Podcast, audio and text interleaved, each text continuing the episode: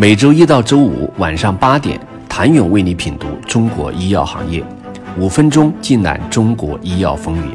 喜马拉雅的听众朋友们，你们好，我是医药经理人、出品人谭勇。资本市场上，中药板块大幅跑输医药指数以及其他子板块，估值处于历史底部区间。与此同时，中药产业的新生态正在形成。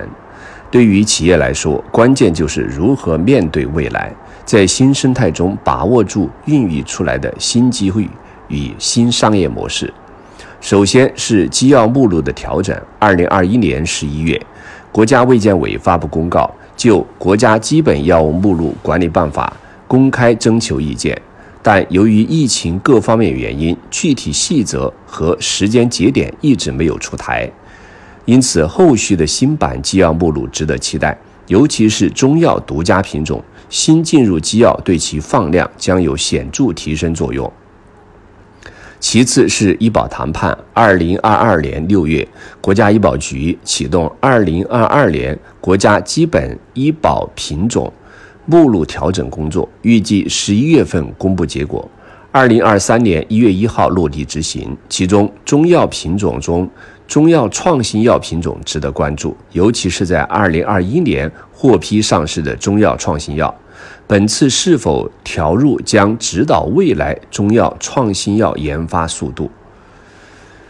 随后是集采进一步推进，根据应采尽采的要求。中药包括颗粒饮片等的集采必将进一步推进。目前，山东、北京、湖北等都已经发文，将根据地方情况推进中成药集采。不过，此前湖北、广东中成药集采的落地，也给行业一个参考。关注未来大品种是否进入集采以及降价情况。中药配方颗粒试点结束后，其发展方向也值得关注。一方面，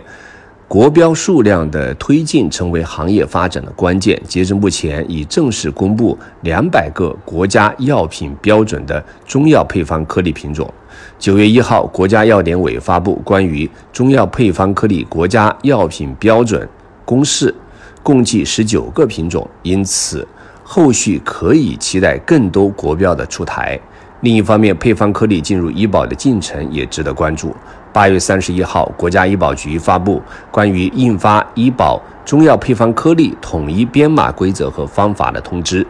意味着中药配方颗粒有了统一编码规则和方法，未来大批颗粒有望纳入医保支付范围。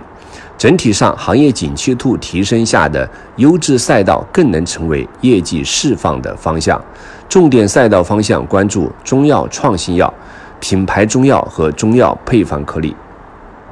在中药创新药领域，以岭药业的业绩释放点在于不断推进中药创新药在多疾病领域广泛布局，以及国际化战略稳步实施。上半年，以岭药业重点布局中医药板块的研发管线，在创新诺病理论的指导下，开发一系列拥有自主知识产权的专利中药，构成了公司业绩的主要驱动因素。与此同时，也积极布局。生化药制定的转移加工切入仿制药国际国内双注册专利新药研发生产销售齐步走的生化药发展战略。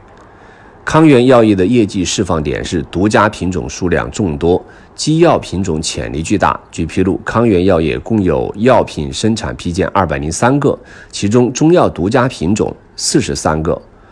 共有一百零。六个品种被列入二零二一版国家医保目录，其中甲类四十五个，乙类六十一个，独家品种二十三个，共有四十七个品种进入国家基本药物目录，其中独家品种六个。与此同时，康源药业重点推动基层医疗终端上量及品种次覆盖。在二零二二上半年内实现基层医疗终端销售规模的显著提升，在充分利用基药优势、顺应国家政策支持、转化发掘产品市场优势等多重努力下，于二季度疫情背景下仍实现营收正向增长，且非注射剂品种维持稳定的增长速率。在资本市场上，中药板块大幅度跑输医药指数以及其他子板块，估值处于历史底部区间。想了解政策能不能扶得起中药板块，还有哪些机会点，请你明天接着收听。谢谢您的收听。想了解更多最新鲜的行业资讯、市场动态、政策分析，请扫描二维码或添加医药经理人微信公众号“医药经理人”——医药行业的新闻与资源中心。我是谭勇，明天见。